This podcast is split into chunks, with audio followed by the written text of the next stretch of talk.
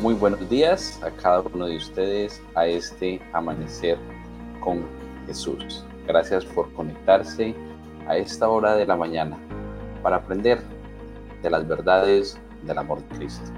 Llueve en Villavicencio, mucha agua ha caído. Como conocemos el río Ariari allí en Granada ha desbordado. Allí recibimos unas imágenes de algún, algunos lugares cercanos a nuestra iglesia que de nuestros hermanos que han sufrido la inundación allí. Así que unámonos en oración y también eh, estaremos pendientes en la ayuda que nosotros podemos darle. Bienvenidos a cada uno de ustedes, Leticia, Lisset, hermano Israel Caballero, Andrea Barrera, nuestro querido hermano José Bernardo, Carmen Bravo, ingeniero Eduardo. Gracias por acompañarnos a esta hora de la mañana con un tema magnífico el día de hoy. El libro que nadie puede abrir. Y es que cuando nos dicen que no se puede, como que nos da una situación un poco más, más curiosa, decir sí se puede. Y con Dios tenemos un Dios de imposible donde sí se puede. Algunos han preguntado por el pastor Darwin. pastor Darwin esta semana no se encuentra descansando, se encuentra en otra actividad eh, de trabajo que le demanda bastante tiempo. Y sobre esas actividades quiero contarles una pequeña situación cuando nosotros decimos que no se puede abrir, pero Dios lo puede abrir. Precisamente nos sucedió ayer. La computadora de Darwin se dañó. Totalmente dejó de funcionar y estamos trabajando en un proyecto para la iglesia. Llamamos y le dijimos al pastor Joel, le dijimos, Joelito, el computador se dañó y bueno, todos nos preocupamos íbamos en, el carro hacia, hacia el lugar donde lo podrían arreglar y estábamos preocupados porque el proyecto debemos entregarlo pronto. Y en ese momento, pues recordé la historia, la, historia donde el hacha flotó. Yo les dije, no, no, no se preocupen amigos, que el hacha va a flotar, el computador se va a arreglar. Allí vamos en el vehículo, oramos, oramos mientras llegábamos al lugar yo tenía mucha seguridad de lo que iba a pasar a ser sencillo. Cuando llegamos al lugar, el local estaba cerrado. No, ¿cómo así que el local está cerrado? Llamamos y el muchacho, el ingeniero vino, nos atendió, nos recibió la computadora y nos dijo, a las 5 les tengo razón. Listo, le dije, sí, Darwin, ya a las 5 la computadora nuevamente está lista, la vamos a poder abrir para seguir trabajando fuimos, hicimos otras diligencias ayer día de y a la volvimos y nuevamente el local cerrado. Ay, ay, ay. Ahí sí yo como que dije, bueno, el hacha no va a flotar. Pero nuevamente oramos allí, llamamos y en esta ocasión ya no nos respondieron el teléfono. Llamamos ahora desde mi teléfono, de pronto que la persona no, no quisiera contestarle, bueno, y tampoco. Total, hicimos unas cinco llamadas y respondieron. Nos dijeron una hora más y nosotros no, otra hora más aquí. Sin embargo, aquí es donde comenzó a suceder que el hacha flotara. Estábamos allí y de repente el ingeniero subió, llegó y nos vio y como que dijo, hola, vengo a arreglarle su, su computadora. Y entró, estuvo allí unos minutos y la sacó y dijo, no, tenía unas cositas allí y funcionó un pequeño detalle que nos tuvo en oración toda la tarde, que no sabemos qué sucedió, pero el Señor lo pudo solucionar de una manera milagrosa. Y respondió a las oraciones y luego al salir nuevamente oramos agradeciéndole al Señor por ese pequeño milagro. Nos hizo flotar nuestra hacha, en este caso nos hizo que nuestro computador, que dejó de funcionar de la nada, nuevamente funcionara. Quería compartir eso con ustedes el día de hoy. Pastor Joel, ¿cómo amaneces? Hola, muy buenos días, mi hermano Jason. Buenos días a todos nuestros queridos amigos y hermanos que se conectan a esta hora a Amanecer con Jesús. Pues gracias a Dios, agradeciendo al Eterno porque el hacha flotó. Y yo creo, mi hermano Jason, que más de una persona aquí presente hoy necesita que el hacha flote necesita que ocurran milagros en su vida, en su hogar, en sus finanzas, en sus proyectos. Y ha de ser un momento especial para colocarnos en manos del Señor. para que ocurran esos milagros porque todavía ocurren de manera poderosa, contundente. Amén, sí, estoy muy contento por eso, pastor. Amén, amén. Claro que sí, cuando escuché esa noticia ayer dije amén, amén, la hacha flotó. Amor, muy buenos días, bienvenida al programa donde la hacha flota. Oh, donde el Señor hace milagros. Sí, es que nuestro Dios es un Dios poderoso. Oh, qué bien. Buenos días, hermano Jason, y a todos los hermanos. Nuevamente, qué alegría ese testimonio tan lindo. El Señor eh, contesta nuestras oraciones, el Señor es todopoderoso. No debemos nunca desanimarnos porque Él está a nuestro lado. Y bueno, hoy quiero hablarles acerca de otro ladrillito o otro bloquecito para poder construir un hogar donde el objetivo primordial, queridos hermanos y amigos, es que nuestro hogar eh, haya una atmósfera que celestial, una atmósfera donde los ángeles estén. Ese es el objetivo, hermanos, que nuestros hogares repose el Espíritu de Dios, que los ángeles se deleiten en estar en nuestra casa. ¿Y cómo podemos hacerlo? Porque la verdad es que debemos colaborar, debemos trabajar, debemos accionar lo que en nuestras manos están para hacer que esa atmósfera celestial esté en nuestros hogares. Y una de las cosas importantes que nos dice la palabra del Señor, y esa es la bienaventuranza que les traigo hoy, dice, bienaventurados los que conservan el sentido del humor, porque esta cualidad les ayudará a sobrellevar los golpes de la vida. Qué, buen consejo, ¿verdad? El sentido del humor debe estar en nuestros hogares, ¿sí? El, espíritu profecía nos dice que debemos nosotros eh, manifestar siempre un espíritu que tranquilo, eh, eh, un rostro alegre, que debemos procurar que nuestra cara esté sonriente, no con cara como por ahí dicen como cara de que de limón, no. Eh, y la palabra del Señor nos dice en Proverbios 17, 22, este es un proverbio muy lindo donde hay una, una, eh, un poder en este, en este versículo, porque dice que el corazón alegre constituye un buen remedio. El espíritu alegre es medicina para nuestro cuerpo. Pero el espíritu triste, ¿qué pasa? Seca los huesos. Seca los huesos. Así, mis queridos hermanos y amigos, debemos procurar que estemos siempre en una actitud alegre. Eh, de pronto eso eh, nos ayuda mucho en nuestro hogar, ¿verdad, amor? Eh, de que tratamos de, mantenernos contentos, de, bueno, que siempre a veces llegan las situaciones difíciles, pero debemos solucionarlo de una manera eh, también, no guardar rencor, sino perdonarnos, bueno, mi amor, discúlpame si te ofendí y continuamos, sonreímos, eh, nos hacemos cosquillas, bueno, y hacemos otras cositas. Y, tratamos de que nuestro ambiente sea bien agradable.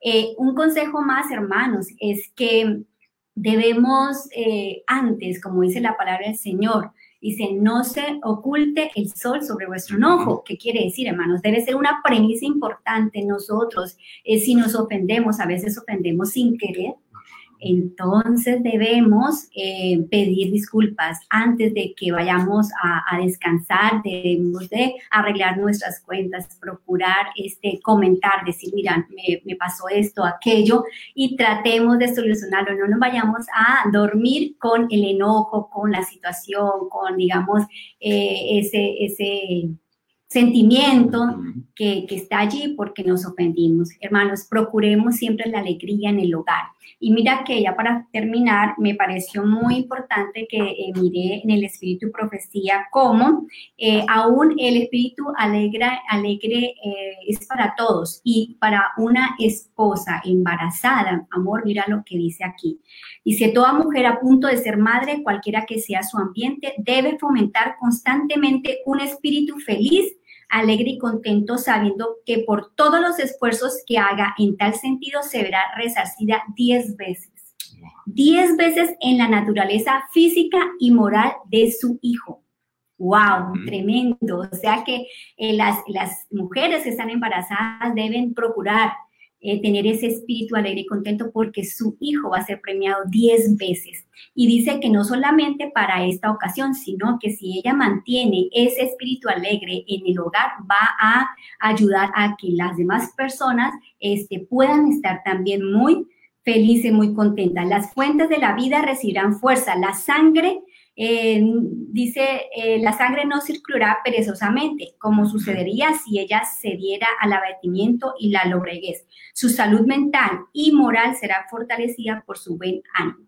Así que hay algo muy especial en mantener un espíritu alegre, contento. Eso trae medicina a nuestra alma. Así que hermanos queridos, eh, por favor, hagamos que en nuestro hogar haya alegría, buen humor y que, eh, bueno, así las cosas eh, van a ser mucho mejores. Amén, así es. Dice aquel antiguo coro, eche la tristeza afuera, manténla lejos de mi corazón.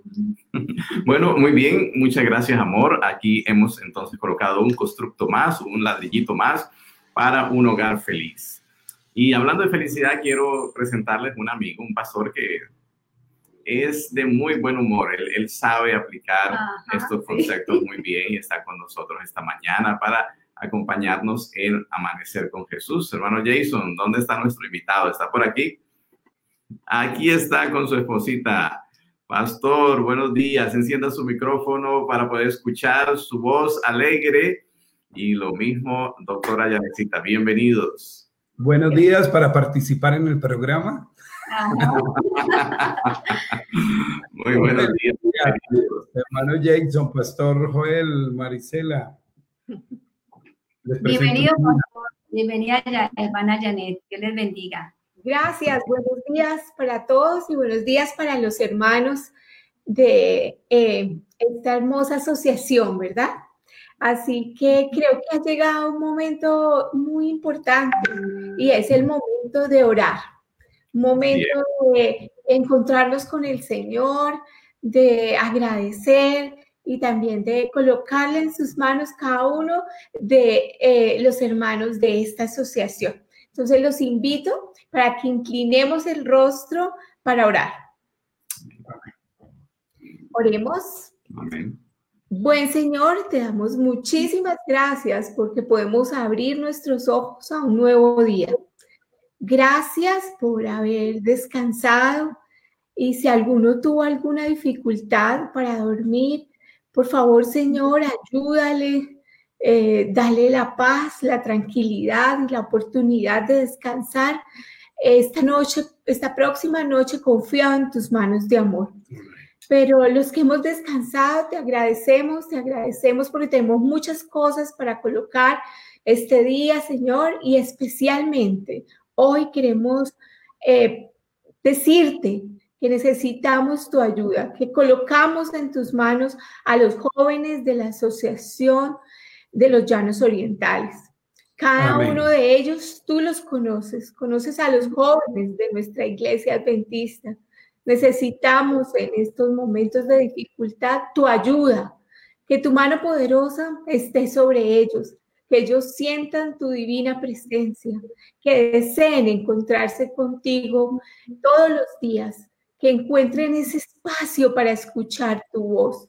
Y especialmente en esta mañana, Señor, porque vamos a estudiar un tema muy importante, el tema de los siete sellos. ¿Quién tiene ese libro? ¿Quién puede destapar esos siete sellos? Gracias, porque todos los días aprendemos de tu palabra, porque todos los días la guardamos, pero todos los días danos toda esa oportunidad de querer practicarla, de no olvidarla y de hacerla nuestra. No, que no se pueda olvidar, que se quede en nuestra mente, pero que la podamos cumplir, porque todo lo imploramos en los méritos de Jesús. Amén. Amén. Amén. Amén. Muchísimas gracias. Para todos nuestros hermanos y amigos, el pastor Yuri León, su esposita, lideran la Asociación Sur Colombiana con sede en la capital musical de Colombia, Ibagué, allí en el Tolima Grande, ¿verdad? El pastor es el presidente de esa asociación, la hermana Janet es la coordinadora o directora de los departamentos o ministerios de la mujer, de los niños, y Siema, también, ¿no? Siema. otras cositas también. igual, igual, que Marisela, o sea, trabajamos, somos compañeras, el Señor nos colocó acá, bueno, Él sabe por qué, y estamos trabajando con ellos, con la ayuda de Dios, todos esos ministerios, sí. Los ratos libres me atiende a mí. Asistente no es que estemos en una discoteca, sino parece que está molestando la luz. Ah, ya. no estamos, estamos en casa. Está bien, Pastor, muchas gracias. Bueno, hoy entonces vamos a avanzar. Gracias, hermana necesita por esa oración tan linda, tan especial, por nuestros jóvenes en toda la iglesia de, de nuestro país y del mundo. Pues bien, hoy vamos a hablar acerca de un libro que nadie podía abrir. Y eso es una experiencia frustrante cuando especialmente tenemos algo que queremos conocer.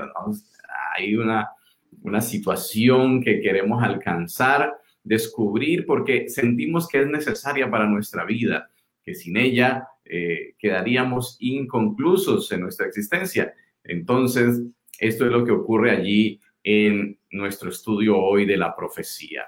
Quiero contarles que en Apocalipsis, los capítulos del 1 al 5 son la introducción a este maravilloso libro, recordando que Apocalipsis significa revelación, la revelación de quién, de Dios. ¿A través de quién? A través de Jesucristo, que es el máximo revelador de Dios para nosotros. Y él se la dio a su profeta, amigo, muy querido Juan, quien allí en la isla de Patmos escribiera el Apocalipsis para que las siete iglesias, es decir, la iglesia en todos los periodos tuviese el conocimiento claro de esa revelación de Dios.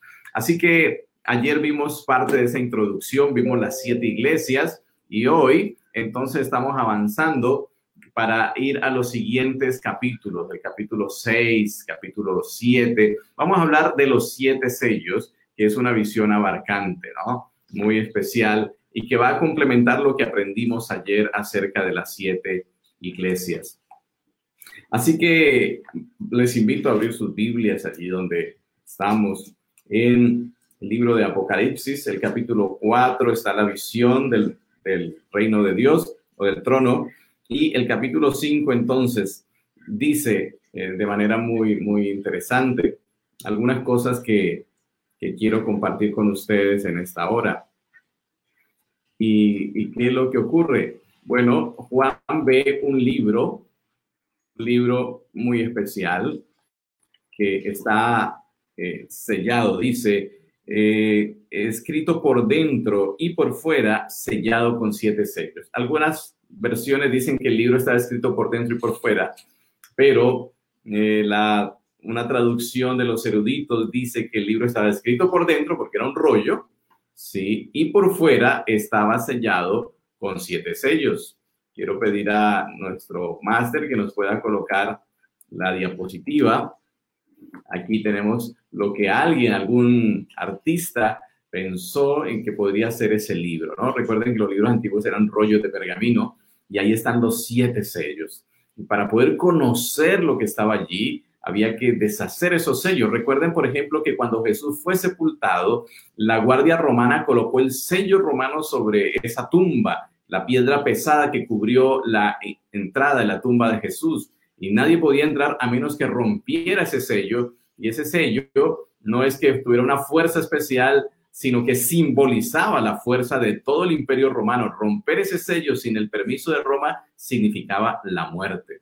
Por supuesto, el ángel descendió y venía en el nombre de el Padre y eh, ningún sello romano tenía ningún poder, ¿no? Así que la piedra rodó como si fuera una arenisca y el sello pues se hizo pedazos. Aquí este sello está simbolizando ese poder, el poder de Dios. ¿Y quién puede romper el sello con una autoridad tan grande? Pues de hecho se buscó y parecía que, dice el versículo 3, ni en el cielo había nadie, ni en la tierra, ni más allá de la tierra. Nadie podía abrir el libro ni mirarlo. Y Juan se sintió muy triste y lloraba porque estaba seguro que ese libro era muy importante y que su contenido debía estar en manos de, él. Pero de repente alguien le dijo, mira Juan, no llores más, porque el león de la tribu de Judá, la raíz de David, ha vencido para abrir el libro y desatar sus siete sellos. Y entonces vino la alabanza, vino la gloria, porque es Jesús quien ha desatado para nosotros todo sello, todo aquello que estaba velado, lo ha abierto para nosotros. Nuevamente el centro de nuestro estudio es nuestro Señor Jesucristo, quien nos amó y que ¿qué le dio a él el derecho de abrir estos sellos? No es porque era un león fuerte. La fuerza de Jesús, la fuerza inmensa de Dios no viene del ejercicio de la violencia, sino justamente del amor. Cuando Juan voltea a mirar el león, lo que ve es un cordero que está degollado allí y es el símbolo del sacrificio de Jesús por nuestro favor. Es el amor el que da la capacidad de vencer y eso sigue siendo una realidad en nuestras vidas. Así que vamos a ver qué tenía ese libro. Yo creo que todos estamos ansiosos por retomar el tema y que el poder de Dios abra esos sellos para nosotros. Así que vamos adelante, Pastor Yuri, cuéntenos acerca de estos primeros dos sellos que fueron abiertos eh, por el poder de nuestro Señor. Tenemos al pastor Yuri con nosotros por aquí. Bueno, parece que en un momento va a estar con nosotros. Aquí estamos. Muy bien. Ah, es, es, lindo saber que había quien abriera ese sello, eh, esos sellos, porque si no pudiera alguien abrir esos sellos, estaríamos sin saber qué es lo que ocurrió en la historia de la humanidad y lo que ocurrirá también al final de ella. Así que la palabra de Dios nos menciona ¿Qué pasó en el primer, en el primer sello? Cuando, cuando Juan vio eh, esa mano derecha del que estaba en el trono, entonces mm, la pregunta es, ¿qué vio cuando fue abierto este primer sello? ¿Qué fue lo que él vio? Y ahí lo apreciamos en pantalla. Y dice la palabra de Dios en el capítulo 6 de Apocalipsis, versículo 1, y vi cuando el Cordero abrió uno de los sellos, el primer sello y oí a uno de los cuatro seres vivientes, o los querubines como algunos los llaman, como con voz de trueno diciendo, ven y mira. Y el versículo 2 dice, y miré, y he aquí un caballo blanco, y el que estaba sentado sobre él tenía un arco, y le fue dada una corona, y salió venciendo y para vencer. Lo que mencionaba usted, pastor, salió venciendo y para vencer. Con ese amor tan grande es que se podía vencer y se puede vencer todo en la vida. Así que ese color blanco simboliza la pureza de esa iglesia primitiva del primer siglo, la iglesia eh, de Éfeso que encontramos también en Apocalipsis, el capítulo 2. Allí, Éfeso, que fue desde el año, más o menos desde el año 31 de nuestra era hasta el año 100 esa, esa pureza de la iglesia donde todo era de todos, vendían, repartían, eh, todos los días estaban yendo al templo para compartir y hablar del Señor.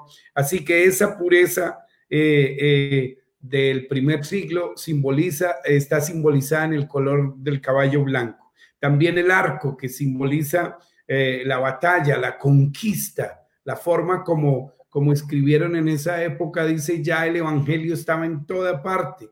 Se ve una iglesia pura combatiendo con éxito una batalla espiritual contra las fuerzas del mal y la corona que es símbolo de victoria. Así, la iglesia primitiva ganó un tremendo triunfo para Dios, salió venciendo y también para vencer primer sello es abierto y entonces nos deja ver todo lo que vivió la iglesia de Éfeso del año 31 al año 100 y algunos creen que son las condiciones, que el jinete eh, eh, eh, simboliza las condiciones que tuvo que vivir, pero nosotros como iglesia adventista creemos firmemente que fue la victoria porque fue una iglesia pura donde no estaba contaminada con ninguna de las herejías que vendrían después. Así que la iglesia primitiva salió venciendo y para vencer. Pero vamos entonces al segundo sello. ¿Qué pasó cuando se abrió el segundo sello? Ahí mismo en el capítulo 6, eh, versículos 3 y 4 dice, y cuando él abrió el segundo sello, recuerden que eran siete sellos, oía al segundo ser viviente decir, ven y mira. Y salió otro caballo, versículo 4, bermejo, es decir, rojo, ¿cierto? Y al que estaba sentado sobre él le fue dado poder de quitar la paz de la tierra y que se matasen unos a otros y le fue dada una grande espada. Ah, mis queridos eh, eh, hermanos y amigos, este segundo sello, por eso representa ese color rojo. El primero representa la pureza en el color blanco, pero aquí ese caballo rojo eh, en la historia es todo lo que tiene que ver con el martirio. Algunos lo han asimilado con la sangre vertida por estos mártires. Y ese símbolo de martirio es el símbolo de la corrupción que empezó a vivir eh, eh, cuando dice que se maten unos con otros y se le dio una gran espada, es porque se contaminó esa iglesia pura y verdadera del primer siglo, empezó a recibir herejías y a contaminarse con la corrupción que venía de Roma y entonces ya no era esa iglesia pura que se tenía en ese segundo, en ese primer periodo. Así que esta iglesia representa la iglesia de Esmirna, que va más o menos desde el año 100 hasta el año 313. Y se levantó una gran persecución contra los creyentes que querían permanecer fieles, ¿cierto, Pastor Joel? Y, yo creo que eso lo vivimos como iglesia en todos los tiempos. Aquellos que quieren permanecer fieles al Señor son vilipendiados, son odiados, son perseguidos y lo mismo ocurrirá al fin del tiempo cuando tratemos de mantener los mandamientos de Dios y la fe de Jesús, cuando tendremos que levantar el verdadero día de reposo, allí sufriremos esto. Este periodo entonces corresponde con la iglesia de Esmirna y eh, es la, la seguridad de que el Señor, a pesar de que entró la corrupción, el Señor seguía dirigiendo a su iglesia. Así que al abrir el segundo sello, encontramos esa realidad, la realidad del martirio, del sufrimiento por permanecer fieles al Señor. Gracias, pastor. Apasionante este tema de los jinetes del apocalipsis, ¿no? Expresión que se ha usado en otros ambientes con otros significados muy, muy interesantes y viene a través de la apertura de los sellos de aquel libro tan especial que solo el Señor podía abrir. Bien, vamos a ir a los siguientes dos sellos y vamos a invitar al pastor Carlos Moreno para que nos hable de estos dos siguientes sellos que también ocupan un lugar específico en la historia. Pastor Carlos, bienvenido, buenos días. Muy buenos días, pastor. Buenos días para todos los eh, amigos conectados y también pastor Yuri y su esposa. El tercer sello, Apocalipsis en el capítulo 6, el versículo 5 y 6 dice lo siguiente, cuando abrió el tercer sello, oí al tercer ser viviente que decía, ven, miré y vi un caballo negro, el que lo montaba tenía una balanza en la mano y una voz de medio de los cuatro seres vivientes que decía, dos libras de trigo por un denario y seis libras de cebada por un denario pero no dañes el aceite ni el vino. Así que el color de este caballo es negro, dice un caballo negro, sale en el escenario de la historia. Y no podría haber un color más propicio para identificar o para ilustrar las tinieblas espirituales que se vivieron en ese periodo de la iglesia en la hegemonía romana a través de Constantino. Allí el profeta Isaías también emplea el negro para eh, denotar una apostasía abierta. Eso está en Isaías 50, 1 al 4. Así que ahora Juan toma eh, este, este color para representar este caballo por la apostasía abierta que había en este tiempo de la iglesia justamente que eh, es el mismo periodo de la iglesia de Pérgamo. El cristianismo llegó a ser la religión del Estado. Podemos recordar que el emperador en una estrategia política se convierte al cristianismo y hace de la iglesia eh, o de la religión, hace de la religión eh, cristiana ahora la religión oficial del Estado. Sin embargo, en ese tiempo se introduce en la teología doctrinas paganas que más tarde pues tuvo que combatir la reforma protestante. Así que eh, fue un periodo de oscuridad espiritual. Hablando acerca de la balanza que está en la, siguiente diapositiva, eh, nos muestra que este jinete tiene una balanza en la mano y que habla de unos precios, dice, y el precio de dos libras de, trigo por un denario, ¿sí? Habla de la cebada por un denario y recordemos que el trigo y la cebada eran realmente eh, elementos o alimentos que utilizaban de manera especial los pobres, ¿sí? La cebada era un, alimento eh, que tenían fácil acceso, eran las personas de, de clase muy pobre. Así que están hablando del precio. Un denario era el salario de una persona. Es decir, que el, todo el salario que podía ganar una persona en un día se lo gastaba en, ese, en esa dos libras de, de trigo. ¿sí? Implicaba la escasez, implicaba la, la carestía. El costo de vida estaba demasiado alto en ese momento, ¿sí? Entonces, mostraba esto, que esa carestía mostraba la dificultad para encontrar la verdad de la palabra de Dios, el pan espiritual. Era muy difícil encontrarlo. ¿Por qué razón? Porque la iglesia verdadera, los fieles, los creyentes fieles, tenían que estar escondidos a causa de tanto la persecución, pero también a causa de que la verdad pura no se encontraba porque lo que más proliferaba a través de lo que el Estado y la iglesia ahora que se había unido al Estado, eh, lo que más proliferaba era una verdad a medias, era una verdad contaminada con las herejías. Entonces había hambre de la palabra de Dios, de la verdad y de la doctrina de Dios que era muy raro encontrar la doctrina verdadera.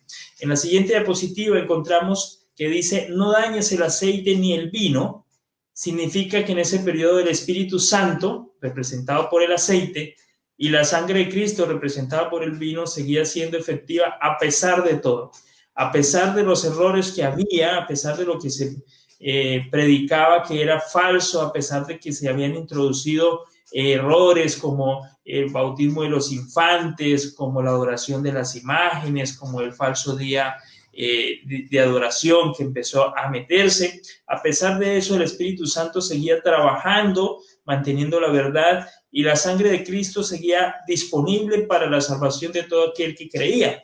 Así que, como decíamos en el inicio, este periodo que correspondió a la iglesia de Pérgamo se dio entre el año 313 al año 538 que fue el periodo que dio la base para el siguiente espacio, el siguiente momento en la historia, que es el momento de la hegemonía papal.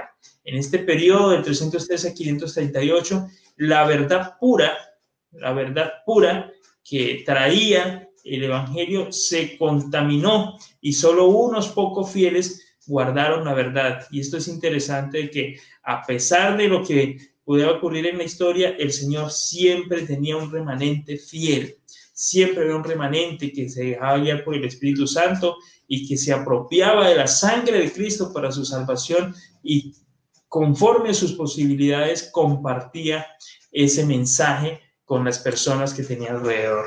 Ahora vamos a mirar un poquito acerca del cuarto sello.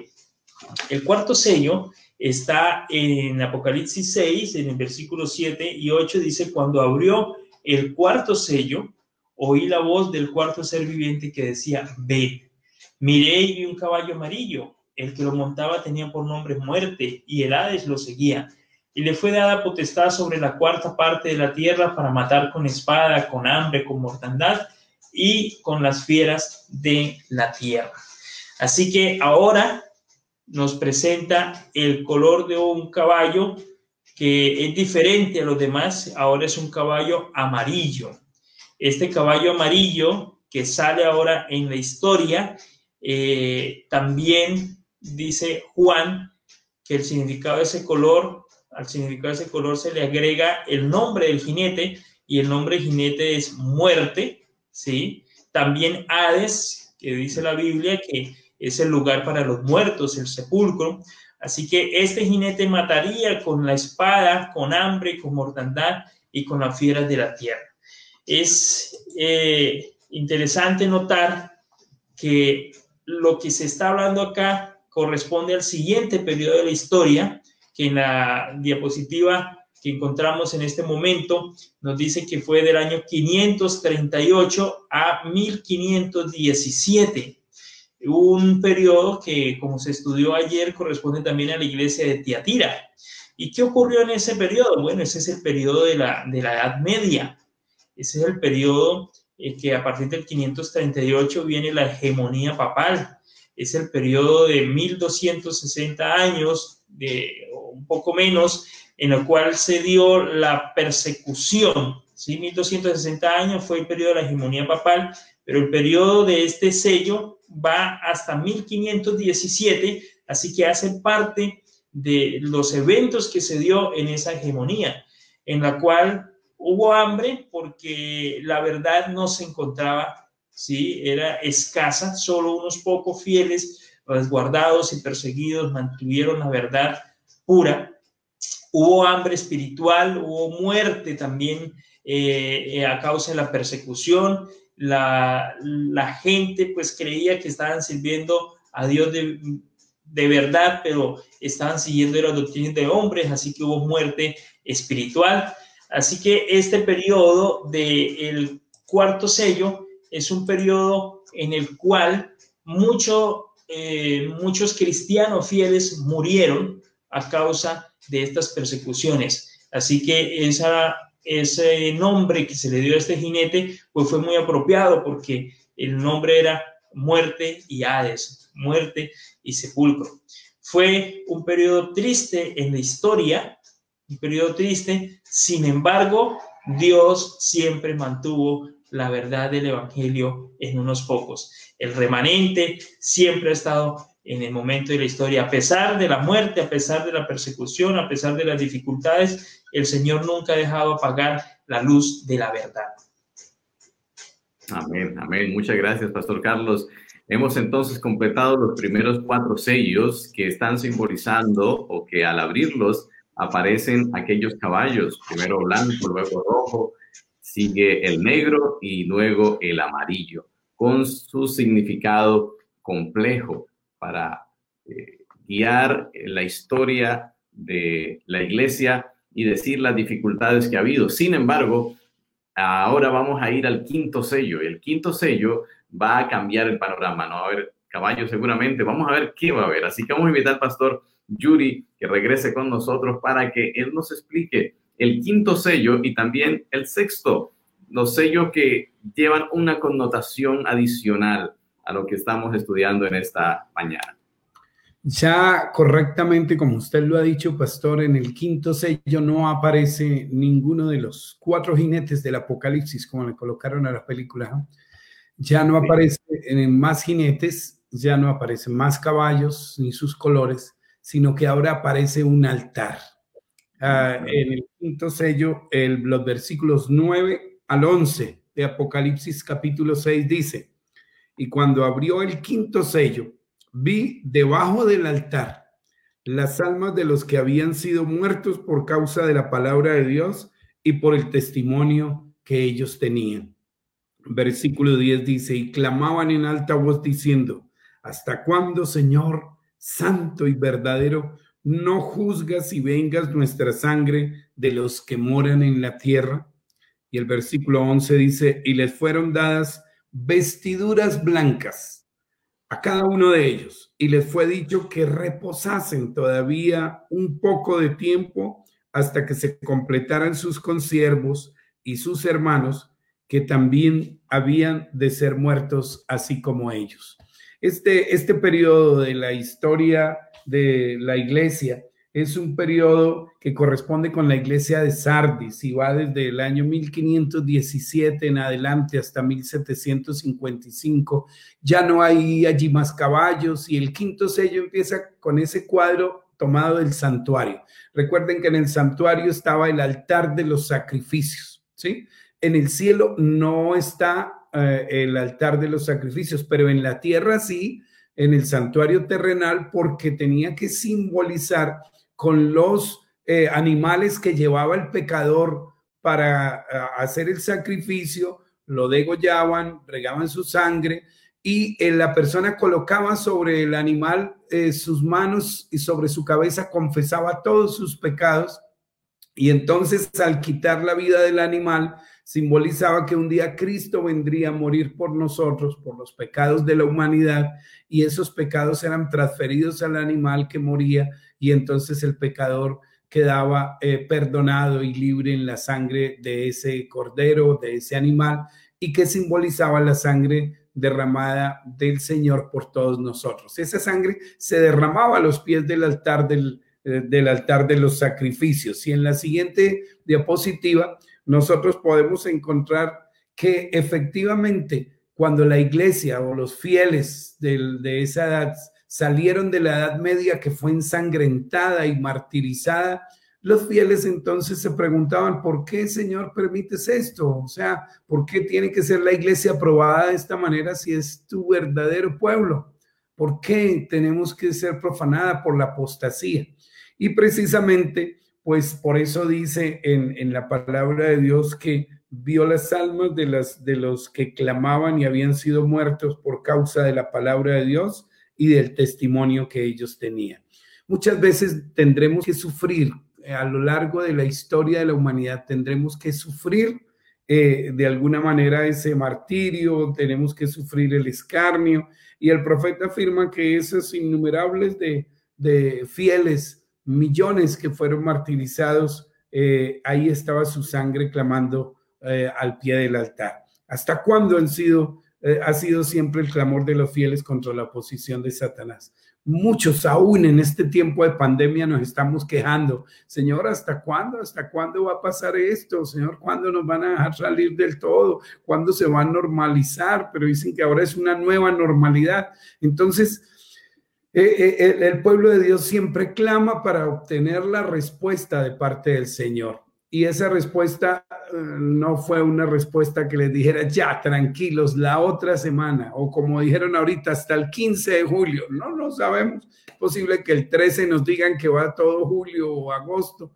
De igual manera, el Señor les dijo, espere, pónganse esta ropa blanca y esperen con paciencia un poquitico hasta que ya hayamos completado a todos los hijos del Señor y entonces finalmente ya ustedes van a descansar de esto. Así que basado en esa presencia de Dios, Juan se refiere al fin de la historia cuando lo que él previó que había de ser los muertos. Así que el quinto sello corresponde a esa quinta iglesia, la iglesia de Sardis, y va del 1517, como lo había dicho, hasta el 1755. Esto nos abre el espectro para ver lo que corresponde al sexto sello y lo que tiene que ver desde luego con la sexta iglesia. Así que en el capítulo 6, versículos desde el 12 hasta el 17, encontramos el sexto sello. Dice, y miré cuando él abrió el sexto sello y aquí fue hecho un gran terremoto y el sol se puso negro como un saco de silicio, negro, ¿cierto? Como un saco de silicio, de ahí que la gente use el negro para eh, guardar luto por los muertos. Y la luna se volvió como sangre. Versículo 13. Y las estrellas del cielo cayeron sobre la tierra, como caen los higos verdes de la higuera cuando es sacudida por un fuerte viento. Y el cielo se apartó como un pergamino que es enrollado y toda montaña y toda isla fue movida de su lugar. Y los reyes de la tierra y los magistrados y los ricos y los capitanes y los poderosos y todo siervo y todo libre se escondieron en las cuevas y entre las peñas de las montañas y decían a las montañas y a las peñas, caed sobre nosotros y escondernos del rostro de aquel que está sentado sobre el trono y de la ira del cordero, porque el gran día de su ira ha llegado y quién podrá sostenerse en pie. Ah, mis amados, esto se trata de los eventos que llevan a la segunda venida de Cristo. Un evento culminante y maravilloso que representa la quinta parte de, la de, la, de las escrituras. Eh, si, si, pudiéramos separar en cinco partes la Biblia, una, una quinta parte hablaría solo de la segunda venida de Cristo, porque va seguido de ese paréntesis que, que, que es Apocalipsis 7, del cual me imagino hablará el pastor, el pastor Joel, y cubre esos periodos de la sexta y la séptima iglesias, eh, Filadelfia y la Odisea. Y en los versículos 12 y 13 describe los eventos que han pasado y en el 10, 14 al 17 los eventos futuros, lo que va a ocurrir. Todos tomados del sermón profético que conocemos de, eh, Mateo 24 cuando el Señor se sentó ahí a la ladera y les dijo, mire, esto va a suceder, pero todavía no es el fin. Ahora, ¿por qué llega hasta 1755? Y el punto culminante es el terremoto de Lisboa, que sucedió el primero de noviembre de 1755. Luego viene el oscurecimiento del sol y la luna, pero, pero, pero en el, en el, en el día de, del terremoto, fue un terremoto que que llegó hasta las tres cuartas partes de la Tierra. Se sintió en todo lugar, desde África hasta las Antillas, uh, algo pavoroso. Y no hay registro de un terremoto que hubiera ocurrido de esa misma manera. Por eso allí se pone ese año como el, el periodo donde comienza ya el séptimo sello y donde termina la, el, el sexto sello. Pero el siguiente evento fue eh, eh, más adelante, el 19 de mayo de 1780, cuando en un día normal en el estado de Nueva York y Nueva Inglaterra, eh, se oscureció más o menos entre las 10 y 11 de la mañana, se oscureció el día, la gente estaba impresionada, los animales volvieron a sus corrales y durante varias horas estuvo eso oscuro como había sido predicho. Ahora, ¿por qué ese, ese evento fue ahí, no fue en la China, ni fue en otro lugar? Ah, porque ahí era donde se estaban desenvolviendo los estudios de los acontecimientos finales de la Biblia. Y entonces tenía que ser alguien que supiera qué es lo que estaba ocurriendo. Y por eso ocurrió ahí, precisamente en los Estados Unidos. El, el, el em, Consejo de Connecticut estaba sesionando y dijeron, no, esto es el fin del mundo, vayámonos. Y entonces el, eh, quien presidía el Consejo dijo, no, no, no, si, si, es el fin del mundo, pues que el Señor nos encuentre haciendo lo que tenemos que hacer. Aquí no vamos a quedar sesionando así sea con velas. Y así terminó. Y esa misma noche, 19 de mayo de 1780, apareció la luna, pero envuelta en sangre, roja, como había sido descrita por el profeta. Y todo esto está, mm, mm, desde luego, asimilado con la realidad de que esas señales prefiguraban la venida de Cristo a esta tierra. Por último, viene la lluvia de estrellas o la lluvia de meteoritos, que fue el 13 de noviembre de 1833. No era que caían como se caen las frutas de un árbol, no, era que eran lanzadas que venían de todos los cuatro puntos cardinales y la gente estaba impresionada y realmente pensaba que era el regreso del Señor. Pero todavía no era el momento, era solamente lo que estaba cumpliéndose y se describe que los habitantes de este mundo no estaban preparados y estaban retrocediendo ante una realidad era una prefiguración de lo que sucederá cuando Cristo venga por segunda vez. los eventos futuros que van desde el versículo 14 al 16 nos dicen que esa será la realidad. Y entonces ahí es cuando la gente dirá, caed sobre nosotros, le dirá a las peñas, a los montes y todo. ¿Estará vivo alguno de los que eh, ¿podrán ir al cielo? Sí, efectivamente, habrá gente que estará viva después de haber pasado por la tribulación y habrá un grupo de fieles que estará vivo cuando Jesús venga por segunda vez. Claro que sí, esas personas estaremos esperándolo con mucho ánimo y con mucha alegría. Y esa es la pregunta que va a responder Apocalipsis 7. Así que esperamos ser parte de aquellos que nos podamos sostener en pie. Pero ¿cómo nos podemos sostener en pie? Porque hemos aprendido a confiar y a permanecer fieles ante el Señor, no importa las adversidades. Les animamos, apreciados hermanos, a estar firmes, a estar apercibidos y entonces podemos sostenernos en pie. Amén, amén. Muchas gracias, pastor. Realmente es un escenario maravilloso. Tenía Juan razón de llorar que ese libro no pudiera ser abierto. Claro. Tenía un mensaje preciosísimo y sobre todo algo muy especial. Ayer estudiamos, pastor, los, las siete iglesias, pero las siete iglesias terminan con el periodo de la Odisea y el llamado del Señor a la Odisea, pero los siete sellos va a terminar con este séptimo sello ahora, que, que es la venida de Jesús. El sexto ya mismo eh, eh, hace la, eh, todo el, el umbral, pone todo para la venida del Señor, ¿no? Lo que se ha cumplido. Y me llama la atención cómo usted habló acerca del terremoto, del sol oscurecido, de la luna en sangre, en el mismo orden que aparece allí en la profecía apocalíptica, así se presentó. Muy, muy curioso cómo el Señor es exacto, ¿no? En su palabra. Y cómo eso ya se cumplió, pero los versículos 14 en adelante todavía no se han cumplido. Eso quiere decir que nosotros, así como ayer entendimos que estábamos en la Odisea, hoy entendemos que estamos al final del sexto sello, el momento de que muy pronto comenzará las catástrofes finales. Mañana hablaremos un poco acerca de esas siete plagas y el Señor estará viniendo en las nubes de los cielos. Así que debemos estar preparados. Hay una, eh, allí un desafío, ¿no? Que usted decía, ¿quién podrá estar en pie? Pues eso hemos de ser nosotros. El capítulo 7 es un paréntesis que va a explicar quiénes son, es la respuesta a esa pregunta. ¿Quiénes son los que van a permanecer en pie?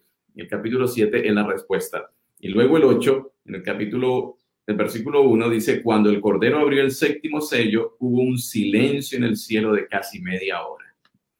¿Y qué es lo que va a ocurrir? Bueno, lo que va a ocurrir es que el Señor va a venir por los suyos y va a recoger a su pueblo que ha pasado todas estas experiencias difíciles que hemos leído y, escuchado, pero que al final la victoria está de parte del Señor y de su pueblo. Y eso es lo que llena nuestro corazón de gozo, de que ese silencio de media hora es porque el Señor, bueno, algunos dicen que es porque las situaciones han sido muy difíciles, pero la explicación más hermosa es porque el cielo nunca está en silencio, siempre hay adoración, siempre hay vida pero en esa media hora todo el cielo vendrá para el acontecimiento culminante de la, de la redención y es el rescatar el pueblo de Dios, aquellos que están de pie, los pocos que pueden estar de pie, pero que están allí clamando con alegría diciendo, este es nuestro Dios, le hemos esperado y Él nos salvará. Eso será maravilloso y es el grupo al cual queremos pertenecer. Amén. La idea. Ayer terminamos con un llamado, hoy con una invitación poderosa al encuentro con Cristo en las nubes de los cielos. Así que mis queridos amigos y hermanos, preparémonos para el encuentro con el Señor. Sabemos en qué momento de la historia estamos, cómo está a punto de abrirse el último sello, terminar el sexto y empezar el séptimo. Pero que tú y yo seamos parte de la respuesta. ¿Quién podrá permanecer en pie? Pastor Yuri podrá permanecer en pie. Pastor Joel Javier Endes, Marta Bedoya, Ludi Díaz, Glencia Echeverry, Norma Torres, María Dida Hernández, Rosalba, José Bernardo, Marta, ellos permanecerán en pie porque son parte del pueblo de Dios y podrá verle, verle venir en gloria y majestad.